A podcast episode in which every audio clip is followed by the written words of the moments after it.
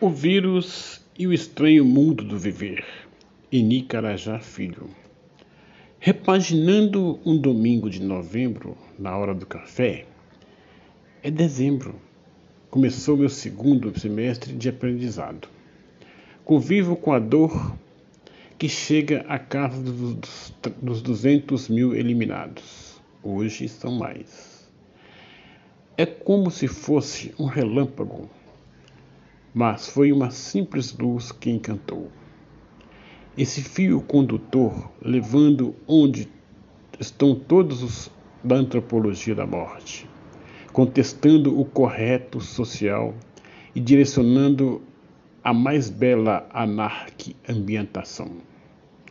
Pura resistência à ordem constituída, a mera solidariedade a quem dela sofre purificar as veias abertas e levá-las ao coletivo de um vírus e eliminar. Não assustamos, mas usamos as armas infecto indicadas por quem sabe. Rumos severos de um ponto comum, cidades de cargas roubadas e nem levaram a virulência.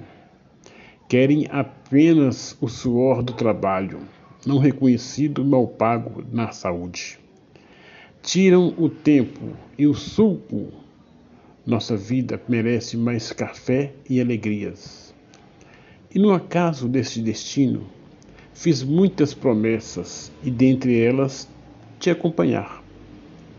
Mas suas espinhas invisíveis a olho nu correm e não posso te pegar ficando o desafio para que possamos acabar com os fragmentos pandêmicos, centelhas de armistícios que explodem no lugar chamado Brasil, acreditando que essa estratégia diminuirá sua corrida espinhosa para a UTI ou CTI.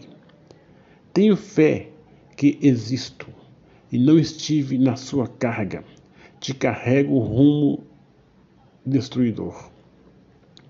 Visões relâmpagas e estroboscópicas que figuram como o desenhar rupestre.